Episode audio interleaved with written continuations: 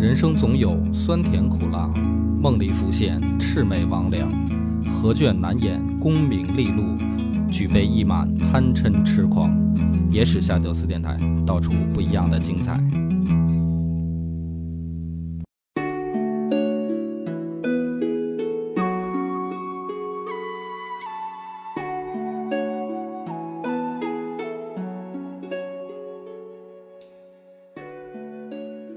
欢迎收听《野史下酒》，我是主播恶八波。张小娘，今天呢，咱们要讲一期娱乐八卦。古代也是很多的娱乐八卦，而且有编辑成书的啊啊。其中有这么一本呢，是非常出名啊，不管是从文笔上还是从故事性上呢，都很高。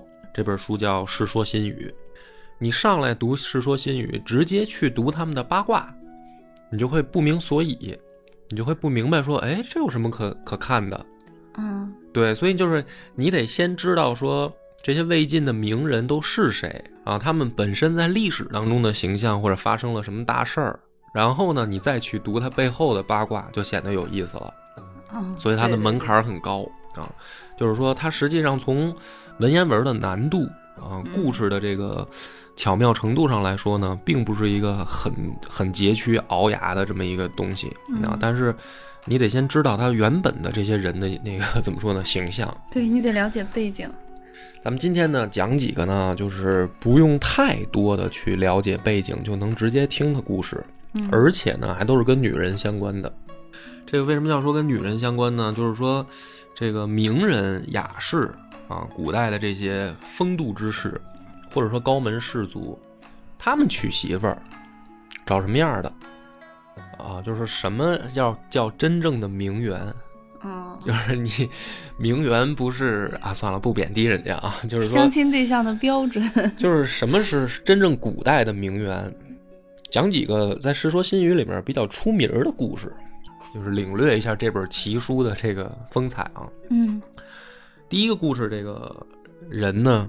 叫徐允，嗯啊，就这个人啊，他在这个魏晋时期，其实没有什么很大的作为。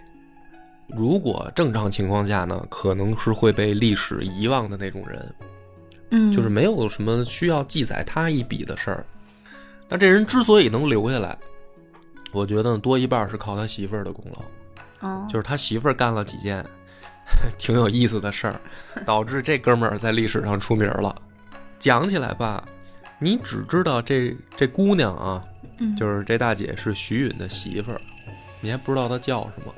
这古人对女性吧，反正不如不如，真是不如现在这么，是吧？女性地位终于抬起来了。那那好歹得有一个徐什么氏吧，这样的名字。对，她就是她叫阮氏，就是她姓阮，徐徐阮氏。徐阮氏，嗯，对，哎，这故事是怎么回事呢？说一开始啊。这个阮姑娘，哎，她爹是魏魏，就是朝中的官员，嗯，所以阮家呢，其实也算是，呃，官宦之家吧，嗯，你这么理解，就是一个千金小姐，她爹呀就给她相中了一个相公，嗯，就是这徐允，嗯，哎，说这个男生呢长得也帅，嗯，而且呢才华也不错，就将来啊肯定是仕途也不错，你把你嫁给他。可是呢，这个徐允啊，虽然心里面清楚，这个婚姻对自己还是有好处的，但问题是什么呢？还没有这个结婚的时候，他就知道一件事儿，就是这阮家的闺女长得不好看，嗯，丑名在外。哎，对，就是反正打听了一下，啊，同事之间打听了一下，嗯，说好像是了解情况的人都。都是祝福，这要波哥直接就 pass 掉了啊！那我肯定是可能不会为了他们家是当官的我就娶她，但是结果是什么呢？结果是丑到徐云已经受不了了，就是刚刚拜完堂啊，就是结婚礼典礼啊，这个可能前面宾客都走了啊，这后面的节目两口子该洞房了，徐云就不进洞房。就是婚礼上啊，见着长什么样了，实在下不去手，就已经后悔了啊！就是这大晚上的也不回房，他这媳妇儿呢知道了以后，你想这个时候，我觉得这人的心里啊，就很很很那个纠结，很很煎熬了，不能叫纠结了。就你想这新娘子是吧？刚刚前面成完亲，在房里面坐着等。你按照这个什么某某点 AVI 的剧情什么的，那就是后面就要 今儿晚上该热闹热闹了，对吧？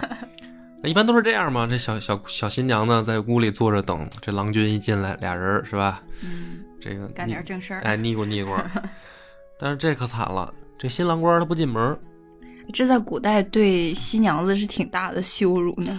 我觉得你也不用放在古代，你对于现在来说也是，你不论古今，这都是非常羞辱的一件事儿。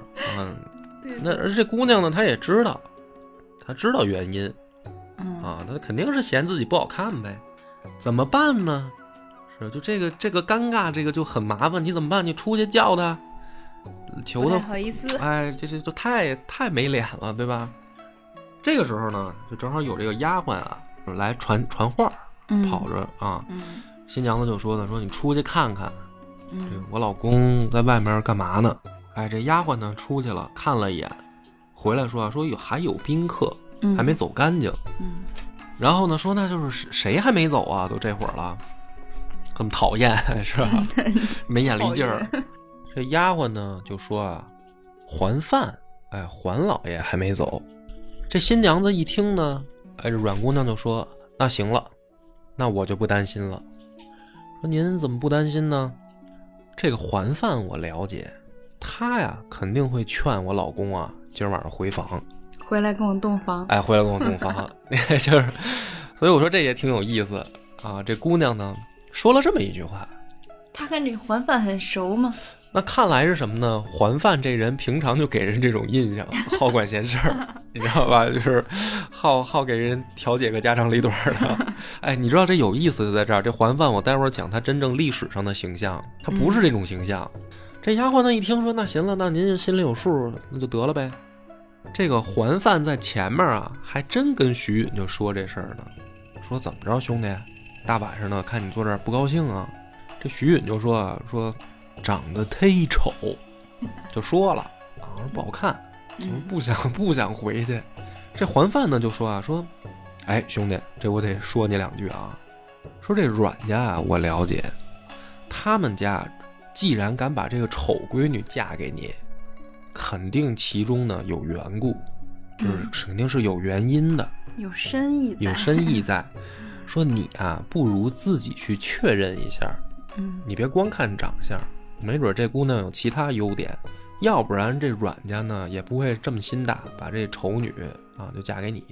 人家可能是个有内在的姑哎，没准是个内秀的姑娘。嗯这徐允呢，一听这么一说吧，说行吧，说这个你要这么说的话呢，我觉得你也可能有道理。激发了探索的欲望说。我去了解一下呗，说咱咱聊两句呗，嗯就进屋了。嗯进屋再仔细一看吧，说去你去他妈的了吧，说什么什么内不内在的我也不管了，这转转身就又要走，啊，这个时候呢，这个阮姑娘上去啊，一把就揪住他袖子了，嗯为啥呢？这阮姑娘这时候呢就心想啊，说这要是再放他走，那就这辈子就完了。对，这不是他就真回不来了，今儿晚上，嗯那我这脸可就丢大了，所以这个是最后一个机会，哎，我不能放他走，嗯，怎么着也得跟他聊两句。对对，相公，你要忽略我丑陋的外表，探索一下我有趣的灵魂不。是小敏，你要是这这时候是你，你怎么办？你这个现在就碰到这个尴尬场面了，新郎官要走，你 上去拉住，你怎么说就这句话呀啊？，你就是 相公，你要忽略我丑陋的外表，啊，探索一下我有趣的灵魂。关了灯都一样是吧？对对对，你这就属于臭不要脸啊！你听听啊，这个这个阮姑娘是怎么说的？她说呢，你不许走，你必须得跟我说两句话。这个徐允呢，张口就问啊：“富有四德，轻有其己。”嗯，什么意思呢？有几个呀？哎，这个四德都是哪四德呢？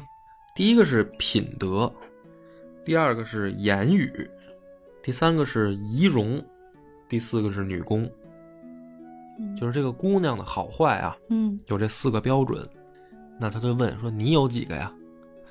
很明显，他的意思是想羞辱他。明示嘛，大家都是读书人，嗯我也不能直接张嘴就骂呀，嗯啊，你个 丑叉儿是吧？放手，就是现在我看好多网上那视频，那个网友见面见面以后直接就开骂，就是说丑叉儿你你滚什么的。这明示不能这样说，富有四德，轻有其己。这姑娘呢，就是说说我呀，除了这个容貌以外，我都有。哎，人家先认了，说我就是长得不好看，但是剩下的我都有。然后呢，他反过来，这话还没完，他说：“士有百行，君有己。哎呦，”哎，反击了，反将一军啊。然后呢，这个徐允就说：“这士有百行也好理解，就是君子嘛，嗯有百种这个良好的品质嗯啊。你有几个？”这徐允就说：“啊，我皆备啊，我都有，我就是名士，我就是君子，我都都有。”这话一说就进套了。进套了，你都听出来了吧？哎，这个阮姑娘马上就反问，说：“夫百行以德为首，君好色不好德，何谓皆备？”嗯，因为你看，这女人有四个四德，对吧？对，第一个就是品德嗯，啊。那姑娘说什么呢？我除了容貌以外，我都有，就是说我有品德。对，那君子百行也是以德为首，嗯，你要是重我的德行，你就应该留，你就应该留下来。对，哎，你你现在是什么呢？你只是因为我好色，就是你只是好色，你没我没有没有容貌，你要走，你根本就不在乎我有没有德嘛。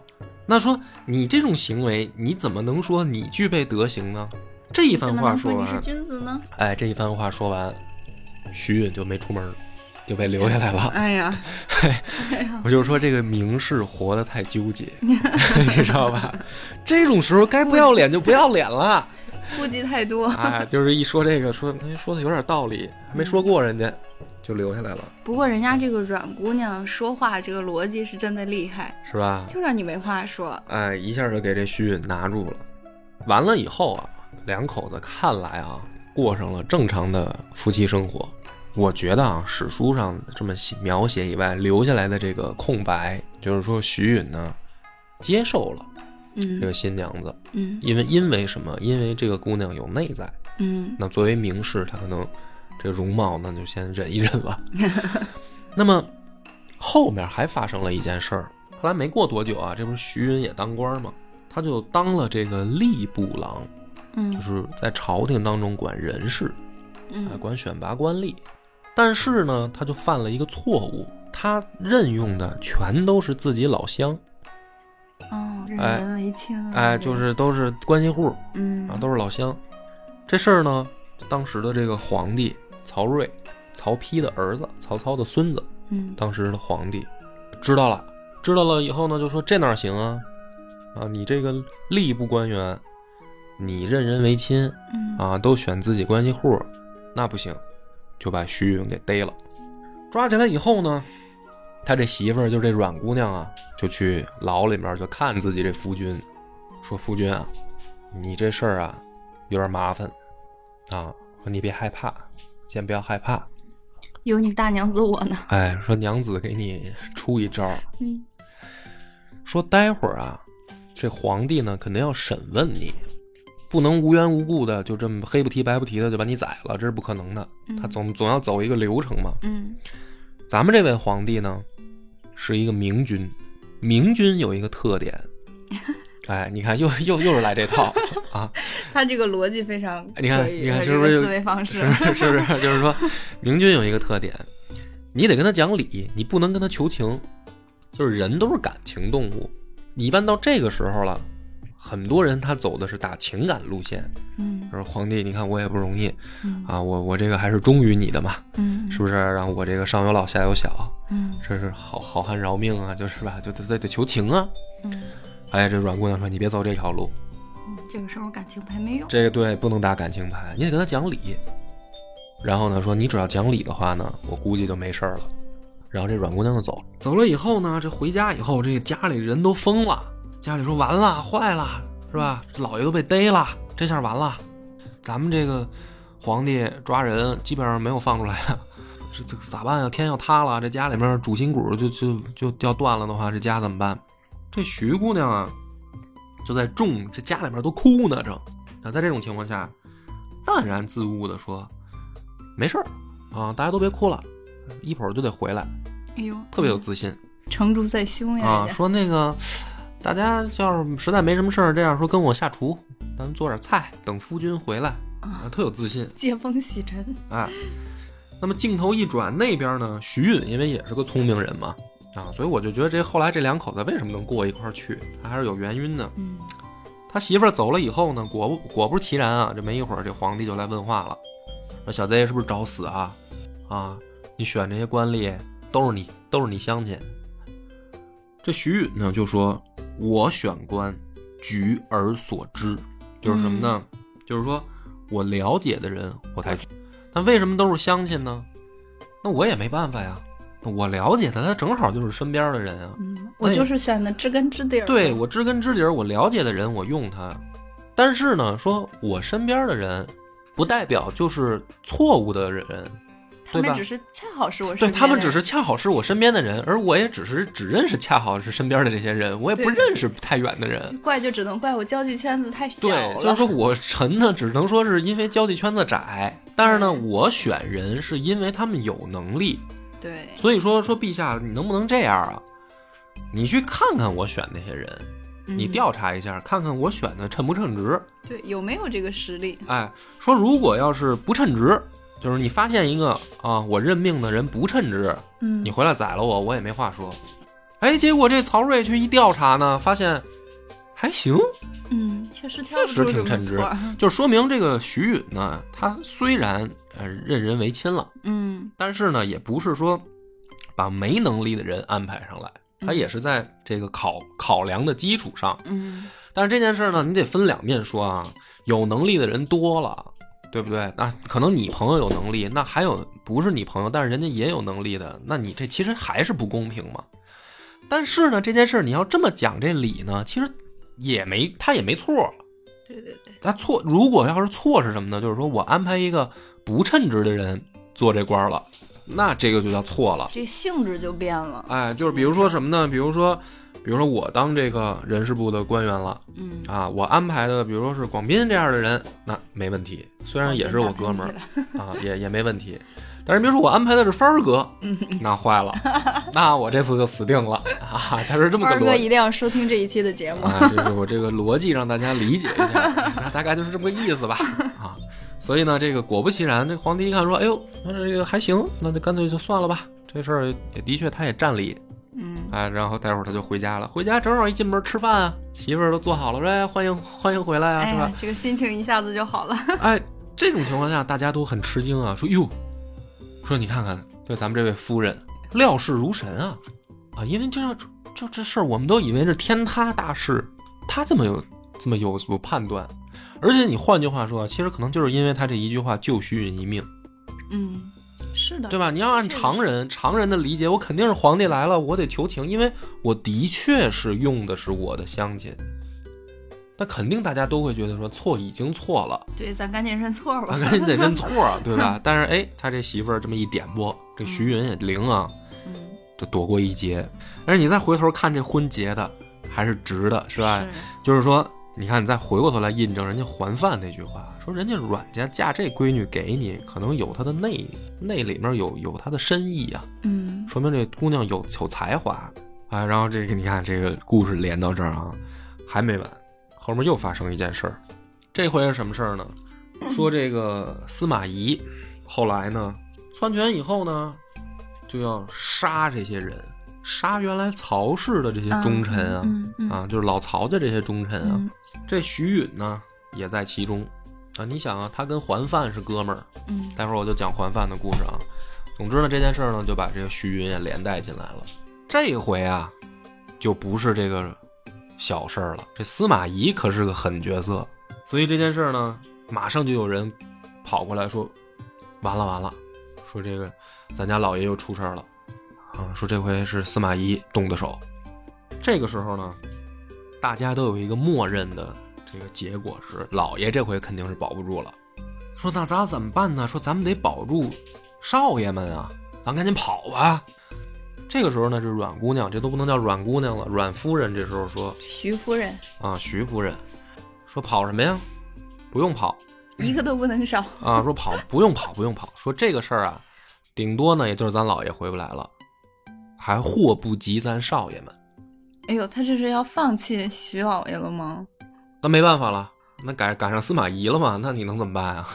对不对？那就是说老爷老公怎么能老爷肯定是完了，但是咱也不用跑，少爷应该没事儿。哎，果不其然呢，这司马懿真没杀这个徐家的小的，没杀，就是把老公宰了，啊？徐允就死了啊！你还以为还有奇迹呢是吧？啊，不好意思，没有了这回。然后呢，这一家子呢就搬到这个徐允的墓旁边。这个时候呢，司马懿就派钟会说：“你呀、去徐允的墓旁边看看他这些儿子，看看需不需要杀。”然后呢，这个钟会就去了。去了以后呢，这个徐夫人就把儿子们都叫过来，说：“我跟你们说啊，一会儿钟会来了，都别怕。为什么别怕呢？你们几个孩子啊，虽然不错，但是才华呀比不上你们爹，所以不用担心啊。一会儿钟会问什么，你们就照实说，你们想什么就说什么，但是一定要坦然，哎，别躲躲掩掩的，哎不卑不亢的，别唯唯诺诺的，哎，你就想什么就说什么就行。然后呢，果不其然，钟会钟会一会儿来了，一就是问这几个孩子，因为什么呢？司马懿这话就是说，如果这孩子这几个孩子有能成才的，那就必须得杀了，要将来报仇怎么办？如果说没什么才华，那就没事儿了。所以钟会问问，因为钟会也是个这个大名士，嗯，而且也有非常有才华。一问，人家看说这徐允生这几个孩子也不怎么样，尽是平庸之辈。平庸之辈啊，说这个算了吧，放他们一马吧。回去跟司马懿说说，嗨，那么回事儿吧，不值得一杀了。于是呢，这个这徐家这这几这几个小的就算是保住了。讲到这儿呢，这个故事整个这个徐允的婚姻就完了啊。这是《世说新语》里面记载的几个小故事。他讲到这儿，我就勾连出来一个人啊，前面说那个桓范，这个桓范啊，就是当年曹爽很重要的一个谋臣。嗯这司马懿呢，早就想弄曹爽，一直在朝中装病，麻痹敌人。只有这个桓范，他能够感觉出来，说你不能掉以轻心。可惜呢，这个曹爽大意了，啊，没有闪。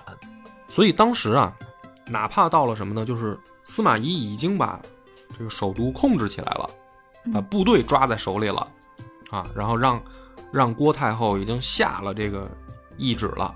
这个时候，桓范还跑出去，偷偷跑出去，带着自己大司农的印信，跑去找曹爽，说：“你现在啊，手里面有皇帝，就是曹芳，嗯在在曹爽身边，说你带着皇帝回许昌，就是曹操发家的地方。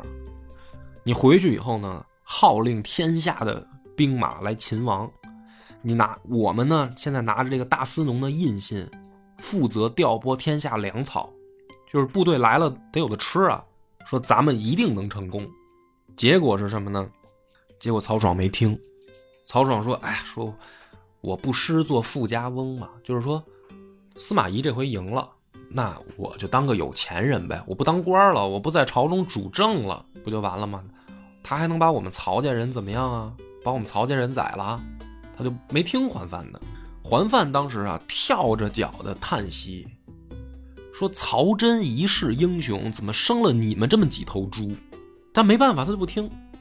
结果是什么呢？司马懿就真的把这曹氏兄弟全都宰了，而且桓范连带着也是要灭门。我们刚才那个故事里面的那个徐允就被捎带也给灭了，所以他是这样一个历史背景。所以你看这个桓范这个人，他在历史的形象是那样的。他出场的时候在是在不管是《三国演义》还是《三国志》里面，他是最后那种形象，嗯，英勇就义那种感觉。英勇就义，而且是他是跑过来，我宁做曹家的这个忠臣死，我也不做司马家的狗生。他是这种形象。大忠大义之士。但你能想象这个这个大忠大义之士在兄弟结婚的那晚上说：“你别学媳妇儿丑，你回去看看。” 是不是你就觉得这本书一下就写出了他们当时的那种人的有血有肉的生活？对对对，其实人就应该是这样的，就没有那种特别刻板的那种感觉。啊，就是他历史的都是生活里的那一面。对。可是司马懿呢，虽说想斩草除根啊，但是还家还是跑出去一个，桓范的儿子桓凯跑出去了。跑出去以后呢，隐姓埋名，流落江湖。嗯大家都知道，后来呢，晋朝就建立了。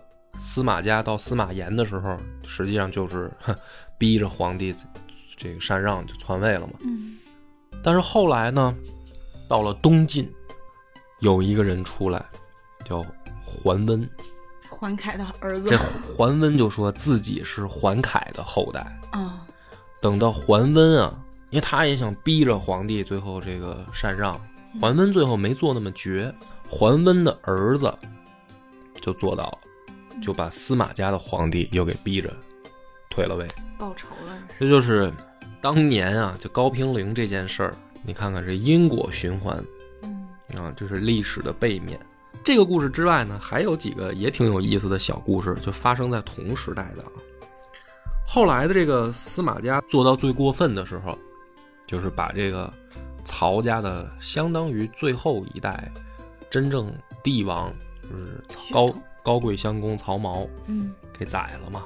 当时这个曹髦的确有这个乃祖之风，就是有曹操的风范。他就说啊，说我这个皇帝当的不像皇帝了，怎么办呢？干脆今天就马上豁出去了，说把这个愿意跟着我干的人都叫上，愿意跟我干的人都叫上都穿上穿上铠甲，拿上剑，咱们现在就出去杀贼，就是把这个司马家的都给宰了。然后呢，这大家都吓坏了，说这我这皇帝疯了。这个时候就有有三个人啊，因为皇帝说事儿的时候，旁边有仨人啊，知道这个消息的。其中呢，有一个叫王经，这个王经呢，当时就另外两个人就说：“快跑！嗯完了，说咋这个皇帝疯了，咱们赶紧去告诉这个司马公，咱们通风报信儿去。”这王经呢就不去，他就不跑啊，那通风报信儿不是明士所为怎么能当叛徒？啊，就是不能当叛徒。嗯那结果大家都知道，后来曹髦就被杀了嘛。嗯杀了以后呢，司马家的人抓着王经要宰他，给他抓起来了。嗯这个王经呢，这个时候就很痛苦，就是说，那我能不能见我妈最后一面？嗯，你你让我这个把这个见一眼老母亲。啊，这老母亲来了以后呢，他们就说一件事儿：娘啊，说我呀对不起您，说本来呢我是一个穷苦出身，后来我在朝廷里面当到二千担官的时候，就是在这个东汉以后，呃，二千担啊是一个官员的分水岭，你在这个工资以上，你就是高级官员了啊，你在这个以下，你就不是高级官员。说我当二千担官的那一天，您就跟我说，说我就是一苦出身，到这个水平该知足了，啊，就别再往往前奔了。我不听您的，我非得奔。结果现在引了杀身之祸，他说我很对不起您。悔不当初啊！这老母亲呢就说，说儿啊也不用后悔。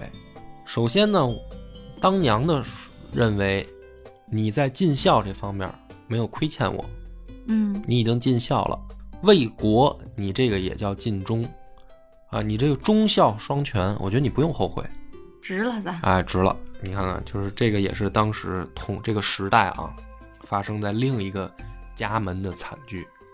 再讲一个有意思的这个八卦啊，这个故事呢是发生在王浑他们家，哎，王浑呢后来娶了钟家的闺女，嗯。两家联了姻，联姻以后呢，大家都说啊，说这个钟家的闺女啊，贤良淑德，就是钟慧他们家的闺女，贤良淑德，太好了。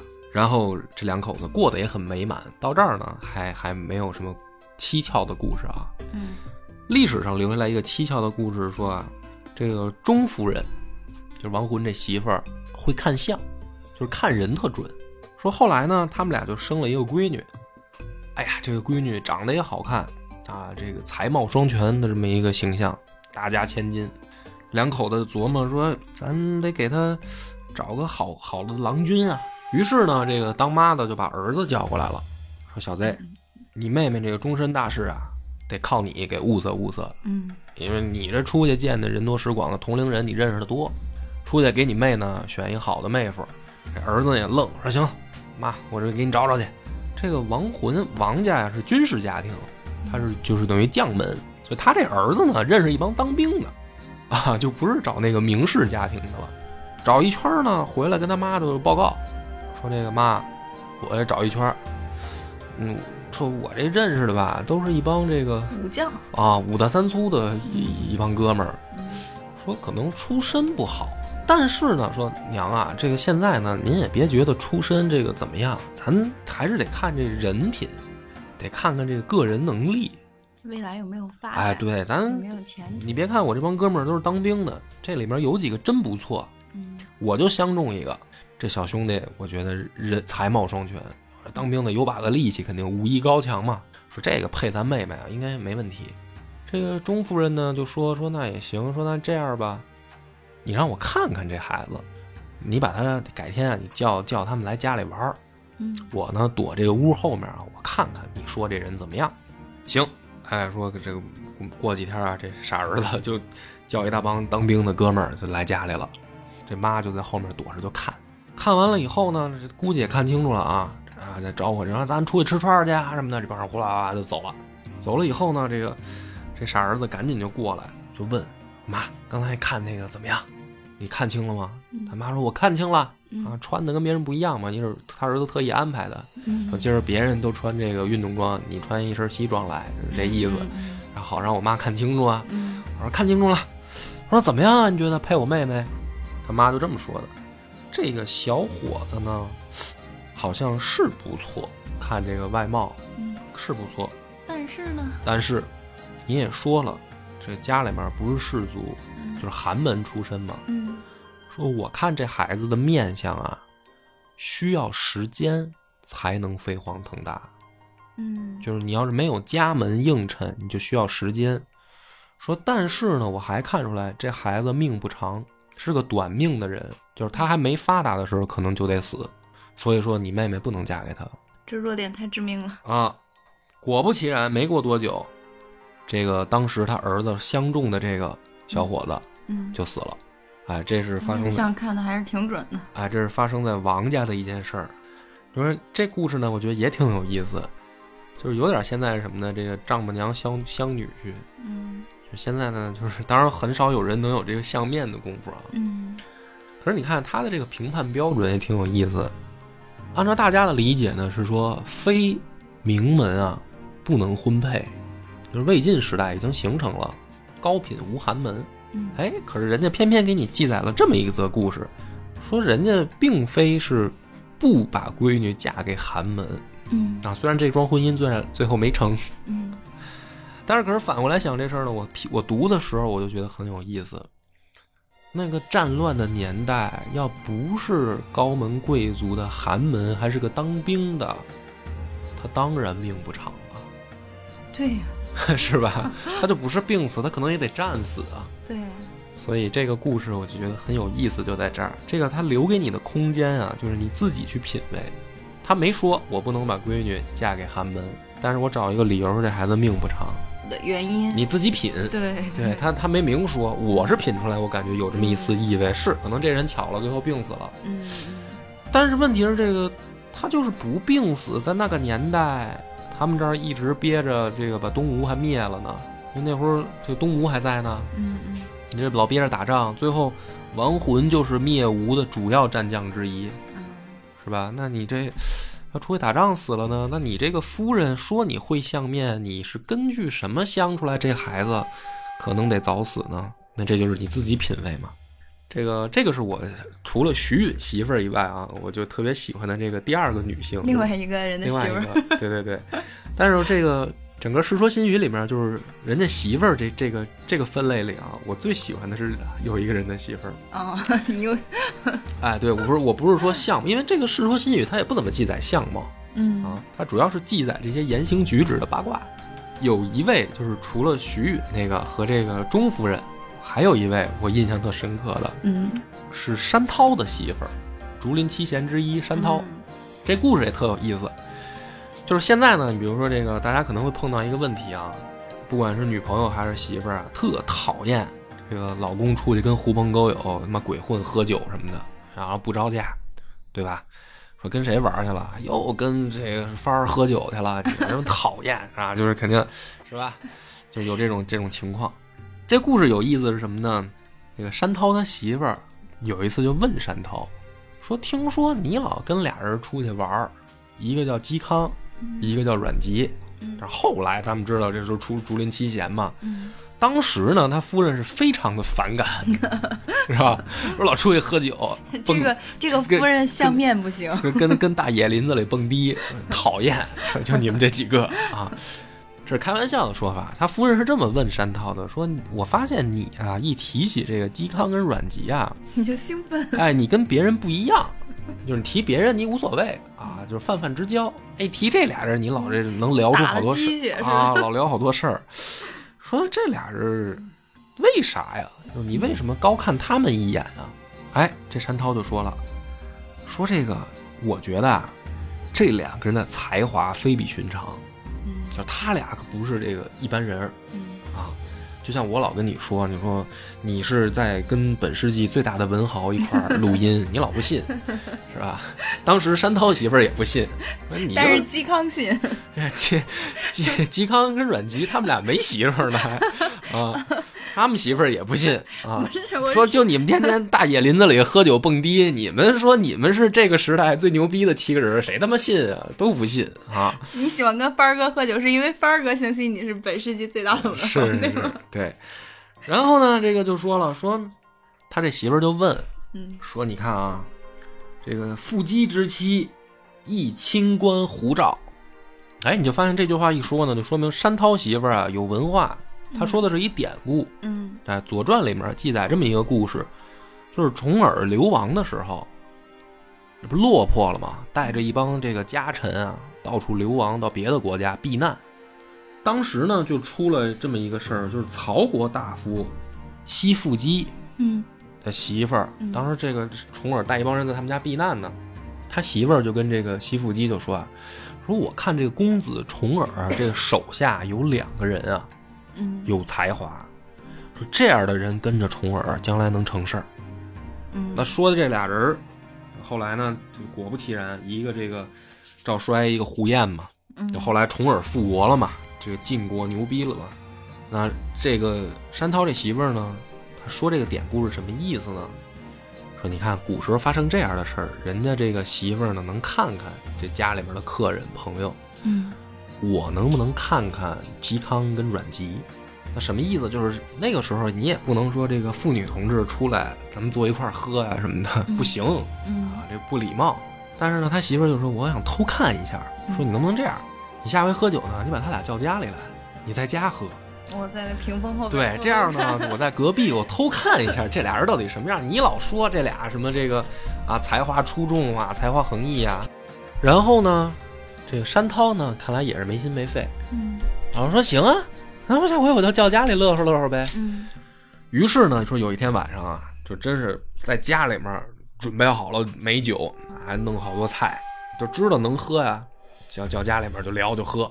这嵇康跟阮籍呢，俩人喝高兴了，也不走，喝一宿，喝一宿呢，这山涛他媳妇儿呢，跟隔壁墙上就是拿小洞就看，看了一宿吗？也看一宿。哎呀，看看这高兴看的，说这么多余，山涛的多余。山涛要不在，我就进去了，是不是？啊，看一宿，看一宿。第二天呢，这个嵇康跟阮籍就走了。走了以后呢，山涛就回来就问媳妇儿：“怎么样啊？看没看见啊？”哎呀，媳妇儿看看真真了，这回看可高兴了。比你帅，哎呀，我比你家早了。比你帅啊！反正这意思啊，不是只是开玩笑。正经说呢，他媳妇儿啊给这么一评语，说什么呢？说我看这俩人啊，才情就是才华这方面啊，你跟人家差远了。但是呢，老公，你要跟他们俩交朋友啊，你能有所进意，嗯啊，这俩人有才华啊。而你呢，我觉得你比他们两两个人更有风度，你更有气度嗯，啊，心胸啊这方面你比较开阔。更有格局。哎，格局更大，所以我说这个也也挺好。我今天就弄明白了啊，为啥你喜欢他俩？这山涛一听呢，就哈哈大笑，说：“媳妇儿啊，你说对了。哎呀，说他俩拍马屁拍美了。对，说 他俩说啊，因为这俩人都特狂，嗯，山涛就说说他俩啊也是这么说的，说我啊跟他们当朋友是因为我气度好，说我大气。我估计山涛老请客，买单的那个人啊 啊，就就是说这个媳妇儿，他俩也这么夸我啊，我就觉得这个故事也挺有意思。嗯你看这个 媳妇儿呢，她挺逗，她就是说，她不像就是说一般的这个，你看我我觉得啊，好多女同女同志啊就说说别他妈出去喝了，你怎么不死外面啊？是吧？啊，这天天也不着家。他媳妇儿没有，他说我看看你跟谁喝呢，到底。嗯但是，一般看完呢，这就比较悲剧了，你知道吧？你说我要是，是吧？让让你看看我跟这个帆儿哥他们喝酒的时候，你可能更更坚定了说以后别他妈出去了，说这 不至于吧？啊，说你看这人家媳妇儿就是看完了以后呢，就认同了，说没事儿，你以后跟他俩多玩儿，多出去玩儿。啊，你以后跟广斌帆儿哥多玩儿。啊，是挺好的是觉得就就这个就是这个意思啊。所以我就是说，这个《世说新语》呢，它作为八卦名书啊，他他特别有意思，但是他反映的是文人雅士的那个另一面嗯啊，就是他们其实都是很生动活泼的人，但是你知道，在历史上留下来的形象啊，是嵇康临死前，就是也是因为这个不合群嘛，嗯，在朝中他不愿意当官儿，这个被司马家族整啊。临死前啊，他说了这样一个话，他跟他儿子说的，他说有山涛山叔叔在啊，嗯你们应该会有人照顾了。嗯但是我之前也讲过和这个山涛绝交嘛，嗯因为山涛去当官了，嗯，这嵇康也不愿意当，然后还跟人绝交，不理人家了，俩人断交了，掰面了。但是临死的时候，嵇康就说了，说有山涛叔叔在，你们会有人照顾的，然后就死了。心里还是很认可这个朋友的。对，所以今天呢，咱们这个故事讲到这儿呢，就差不多了啊，时间也差不多了，讲了这个很多八卦趣事嗯啊，就是这本书啊，它就是你听完了这些故事，你就明白了，它其实故事不难，很简单，嗯但它的门槛是在于说，你得先了解那个时代发生了背后的大事儿是什么。嗯高平陵之变呀、也好，嗯杀高贵襄公啊，司马家族篡位当皇帝啊，嗯这些大事的背后，这些名士发生的趣事，嗯，对它其实能反映出来一些侧历史的侧面。对对，就这些名媛，他们是怎么看待司马家族的？就是你能从这里面慢慢慢慢读出来，嗯你能去从这个角度就知，因为这些东西它是不能记载在正史里的，嗯没有人会去在司马家当皇帝了说司马家你们家是一窝子混蛋，他不能说，他就只能记载在这种侧面让你看到。好吧，那么故事到这儿结束，感谢大家的收听。我们的微信公众号叫“柳南故事”，柳树的柳，南方的南。如果还没听够的朋友，欢迎您来订阅关注。